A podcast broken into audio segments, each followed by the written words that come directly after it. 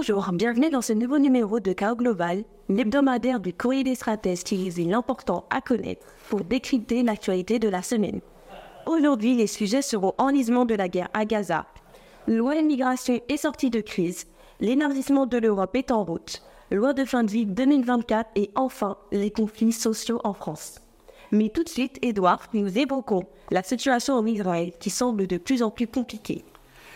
Oui, tout à fait. Il y a euh, un début d'enlisement de l'armée israélienne à, Gaza d'abord. Il y a eu euh, tout au long de la, de la semaine dernière euh, de nombreux morts et encore plus de blessés. On peut penser quelques dizaines de morts tous les jours et des blessés sans doute atteignant la centaine chaque jour. On a vu des balais d'hélicoptères entre Israël et le territoire de, Gaza.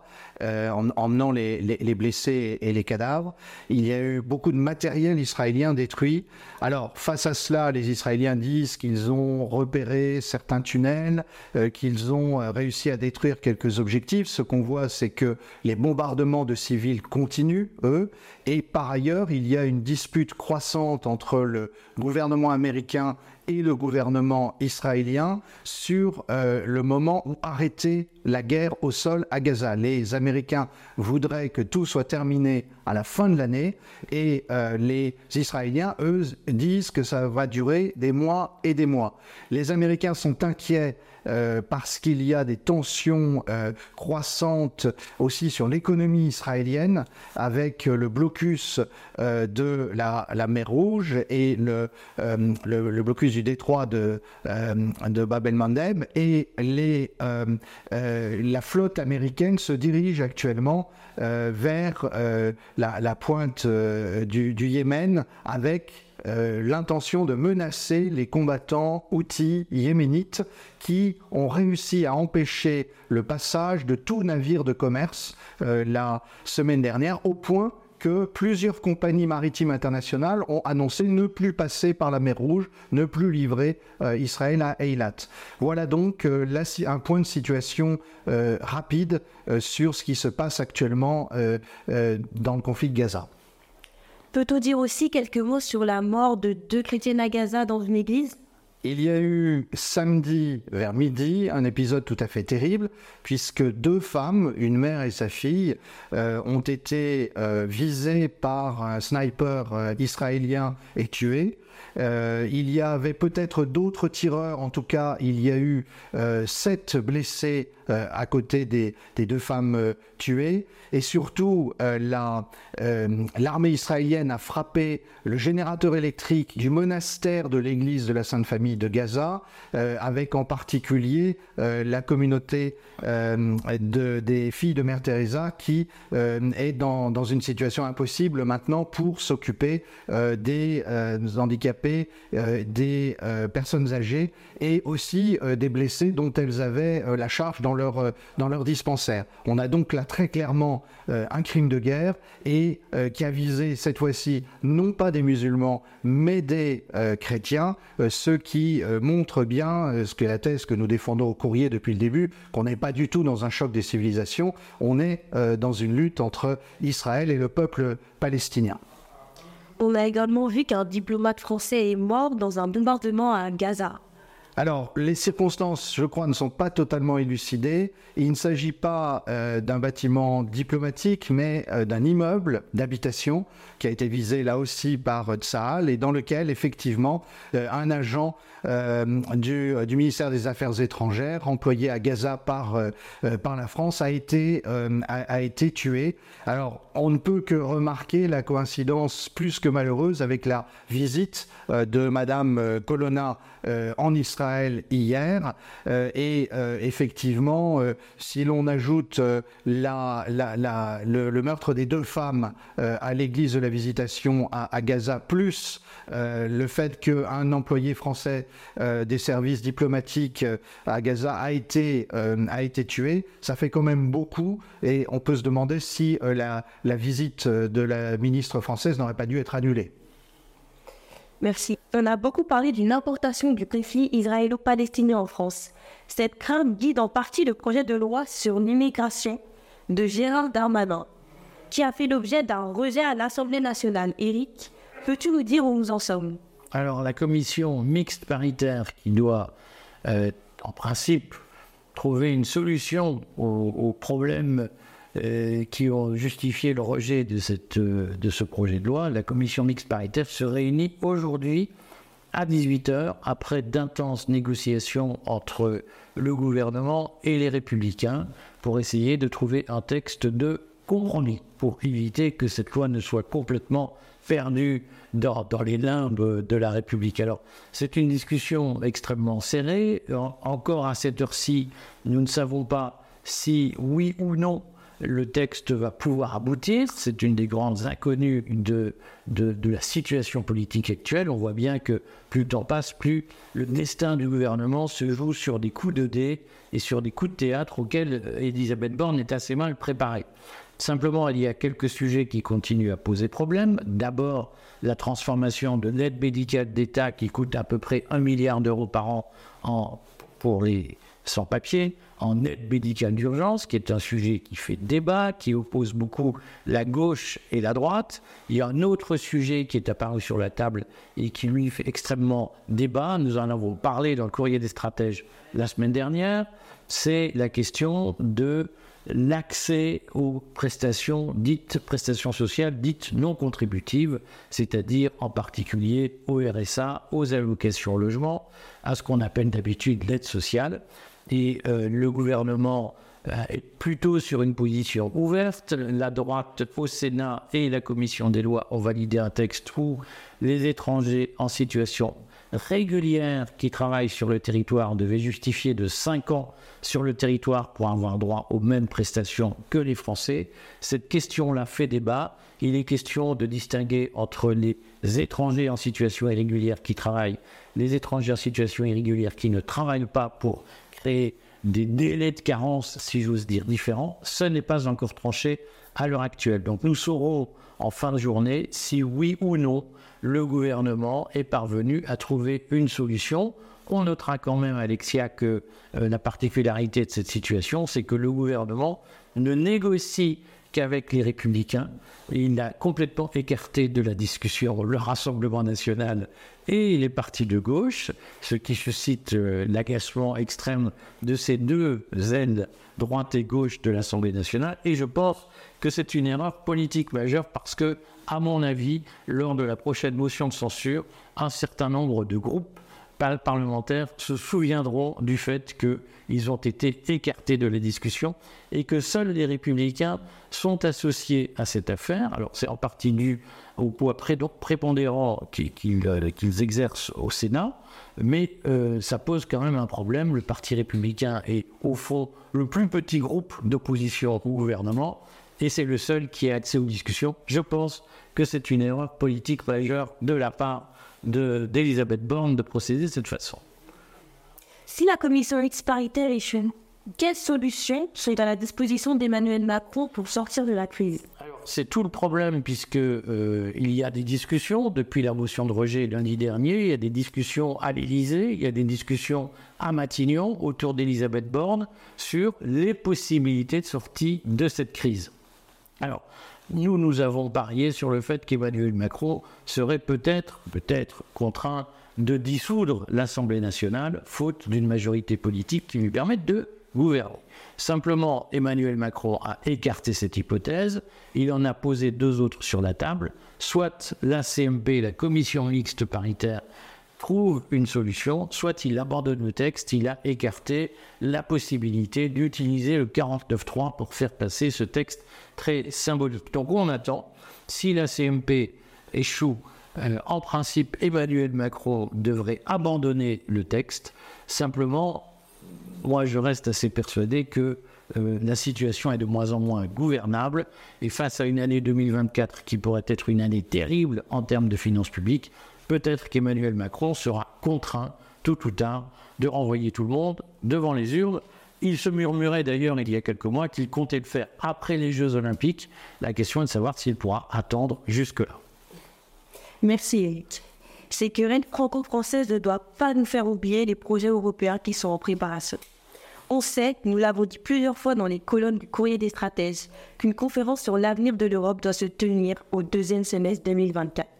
Mais la semaine dernière, un, un important Conseil européen s'est tenu. Édouard, peux-tu nous dire quels étaient les grands points à l'ordre du jour?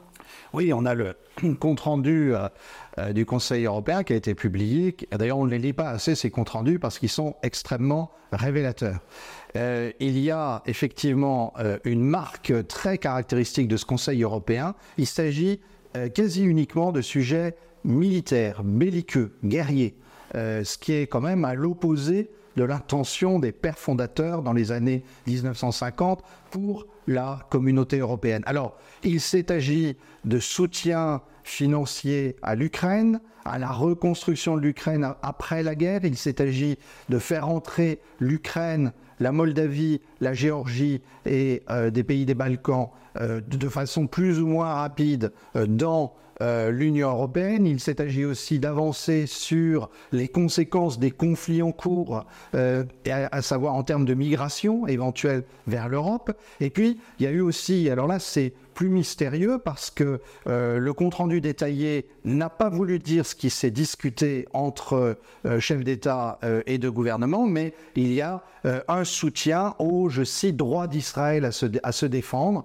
qui montre bien comme l'Union européenne est, à côté de la plaque au moment où il y a des bombardements très lourds contre les civils à Gaza, où il y a eu des attaques en Cisjordanie, où Israël bombarde en Syrie, bombarde au sud-Liban. Donc on voit bien que l'Union européenne euh, finalement est devenue une organisation favorable aux guerres de l'Occident, de l'OTAN, d'Israël, et euh, ça va poser euh, certainement euh, des problèmes. Il y a eu des discussions aussi sur euh, le remboursement des prêts à l'occasion du plan de relance européen, et on voit bien que la situation va se tendre.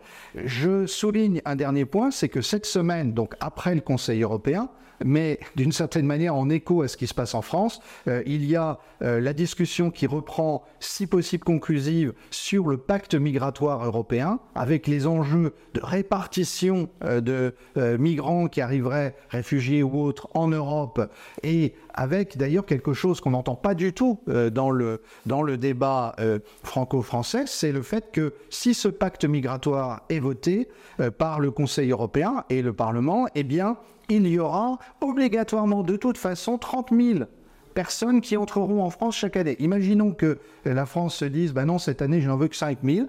Eh bien non, ça ne sera pas possible parce que de toute façon, il y en aura 30 000 euh, commis d'office euh, par euh, les répartitions de migrants entre pays européens. Alors ça nous met directement au cœur de la future campagne européenne, mais aussi des ambiguïtés des grands partis, LR et les autres, qui finalement ne veulent pas dire que euh, le loup dans la bergerie, c'est l'Europe. C'est-à-dire, c'est l'Union européenne qui, de toute façon, peut rendre assez insignifiantes les, débats qui ont lieu euh, actuellement au Parlement. Voilà pour un point un peu global sur ce qui s'est passé euh, ces derniers jours dans l'Union européenne. Y a-t-il un lien entre l'élargissement de l'Europe qui s'est discuté à Bruxelles et le passage de la majorité qualifiée? Dans le fonctionnement du Conseil Alors c'est un point effectivement extrêmement important, c'est pas du tout un détail. Pour faire passer euh, le vote euh, prévoyant le début de la discussion pour l'admission de l'Ukraine. Hein, on a commencé à discuter avec l'Ukraine, euh, alors que pour d'autres pays, on, remet, on attend un petit peu, même si le principe est acquis. Eh bien, il a fallu une supercherie, un subterfuge, puisqu'on a demandé au Premier ministre hongrois, Viktor Orban, de quitter la salle euh, pour que le vote puisse être unanime, puisque lui s'apprêtait à voter contre. Et on sait que sur les questions d'élargissement, comme sur les questions de défense, de politique euh, étrangère et, quelques autres, il y a euh, effectivement la nécessité de l'unanimité au Conseil européen. Et on voit bien que si on avait laissé faire le jeu normal, la Hongrie aurait mis son veto. Donc, euh, les euh, grands pays, France, Allemagne et autres, vont avoir tendance, euh, dans les mois qui viennent, à essayer euh, d'éviter ça, donc passer à des votes à la majorité qualifiée. Ça sera tout le sujet euh, de la conférence sur l'avenir de l'Union européenne euh, dans la deuxième moitié de 2024, après les élections européennes. Sauf que nous, nous disons au courrier des stratèges qu'il faudrait absolument poser le débat avant ça doit être un débat des élections européennes et on, voit bien effectivement que sinon le jeu va être de pousser les, pays à ne pas voter et donc d'imposer la majorité qualifiée. Merci, Edouard. Est-ce que cela signifie qu'en 2024, on peut craindre ou espérer une Europe élargie?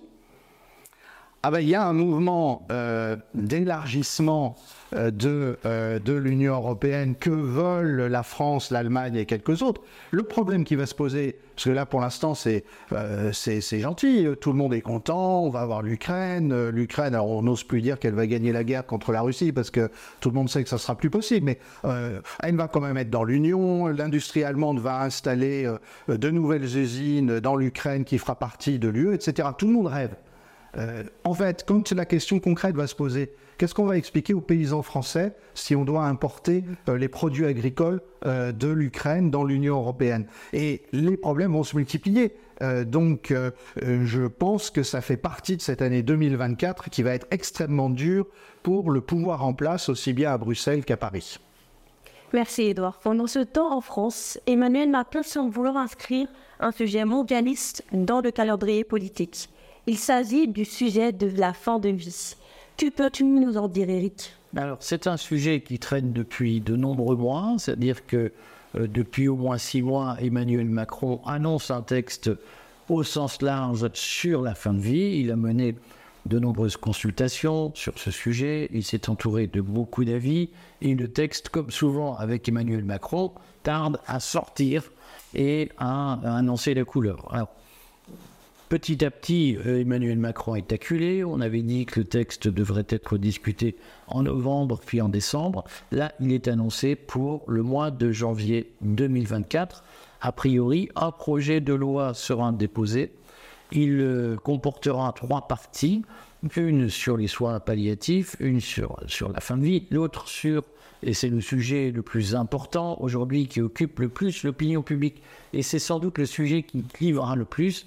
C'est une partie sur ce que je vais appeler le suicide assisté, c'est-à-dire d'une façon ou d'une autre l'aide à mourir pour ceux qui sont en situation notamment de maladies graves, incurables, et n'ont plus beaucoup d'espoir, plus aucun espoir pour s'en sortir. Euh, Françoise Hardy, la femme de, de, de, Jamie le chanteur bien connu, qui, François Arny, qui souffre d'un cancer, c'est euh, public, a écrit une lettre euh, ouverte à Emmanuel Macron pour lui demander de faire passer ce texte pour aider ceux qui sont dans la souffrance physique du fait d'une maladie, euh, pour les aider à pouvoir mourir lorsque certains appellent la dignité, en tout cas avec le moins de souffrance possible. Dans le texte de François Arny, les critères sont très limitatifs, c'est-à-dire que le dispositif serait ouvert aux gens qui souffrent d'une maladie sans espoir de euh, pouvoir guérir et d'une maladie qui est en stade terminal et qui procure des souffrances. Donc ce sont ces critères-là qui seraient euh, pour l'instant demandé par la société civile, comme on dit. Simplement, tout le débat va être là. C'est-à-dire que je pense qu'une majorité de Français aujourd'hui peut entendre assez facilement que, à l'image de ce qui se passe dans un certain nombre de pays européens, on ne laisse pas euh, un, malade en stade terminal euh, vivre dans d'horribles souffrances jusqu'à une issue qui est absolument certaine.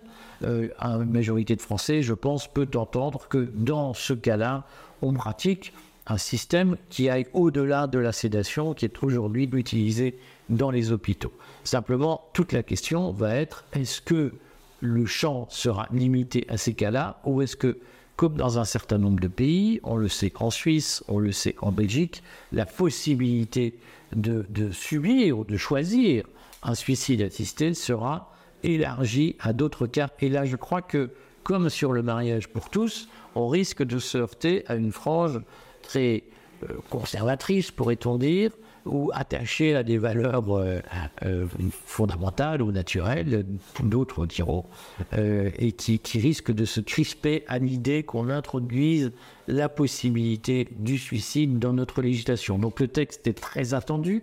Je suis absolument convaincu qu'il va susciter de très nombreux débats au sein même de la société civile, comme on dit.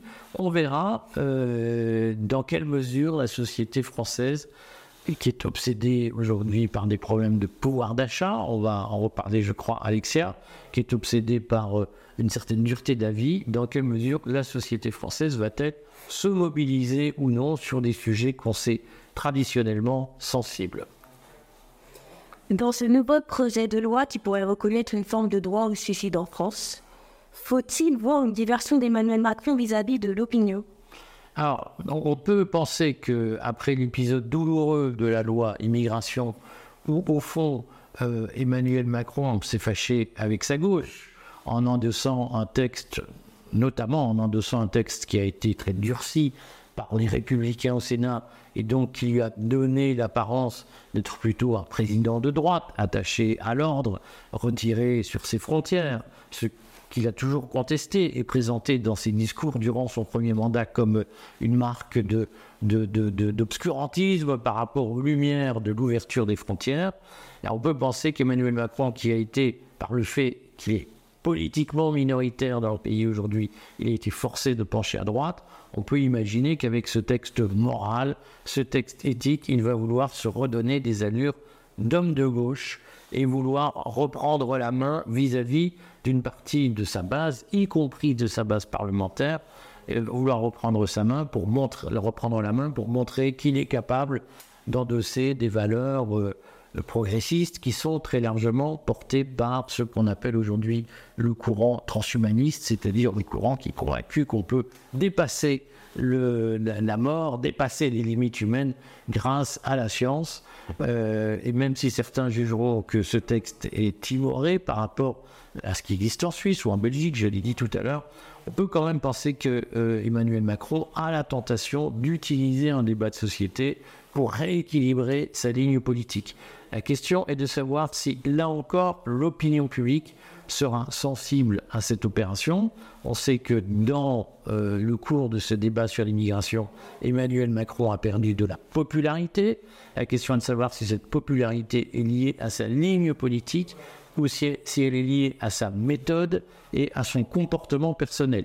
Sachant qu'aujourd'hui, les sondages d'opinion ont bien évité, font soigneusement évité de tester le coût des positions du président de la République sur le conflit israélo-palestinien en termes de popularité. Donc on ne sait pas si la baisse de popularité d'Emmanuel Macron est due à euh, ses louvoiements sur l'affaire palestinienne ou à son échec sur la loi immigration. On ne sait pas. Moi, j'ai la conviction intime, je crois que le courrier ne s'en cache pas, que ce qui pose problème dans l'opinion vis-à-vis d'Emmanuel Macron, ce sont plus ses postures personnelles, c'est plus sa méthode que euh, ses opinions elles-mêmes, que parfois on cherche beaucoup de commentateurs de droite comme de gauche ont par exemple sur la question palestinienne posé la question de mais que pense réellement Emmanuel Macron? A-t-il une doctrine? Et je crois que ce qui pose aujourd'hui question, c'est plus sa tentation de faire du marketing politique que euh, des options philosophiques qu'il aurait. Éric, je crois qu'il voulait précisément évoquer le climat social en France. Ah, alors j'ajoute en effet que dans, ce cadre-là, euh, on aborde l'année 2024 dans une situation et dans un contexte, euh, notamment dans un contexte social, qui est passé totalement sous silence par le cartel de la presse subventionnée, mais qui soulève quand même de nombreuses questions. Euh, en particulier, les, campagnes françaises sont le théâtre d'une contestation plus ou moins pacifique, qui passe notamment par le retournement des pancartes par les agriculteurs. Et cette contestation s'étend. Elle n'est pas prise en compte aujourd'hui par le pouvoir, ce qui en est très loin. Le pouvoir est un, concentré de Parisiens. Euh, les Parisiens ne vont rarement dans les campagnes, surtout en hiver, et donc sont assez peu témoins de ces retournements de pancartes à l'entrée des villages, mais qui traduisent le malaise paysan en France. Ce malaise paysan, il s'explique très largement par une inflation qui là aussi n'est pas traduite dans les chiffres officiels de l'INSEE. L'inflation est calculée par l'INSEE euh, à partir du point de vue du consommateur, d'une certaine façon, c'est-à-dire que c'est la hausse des prix à la consommation.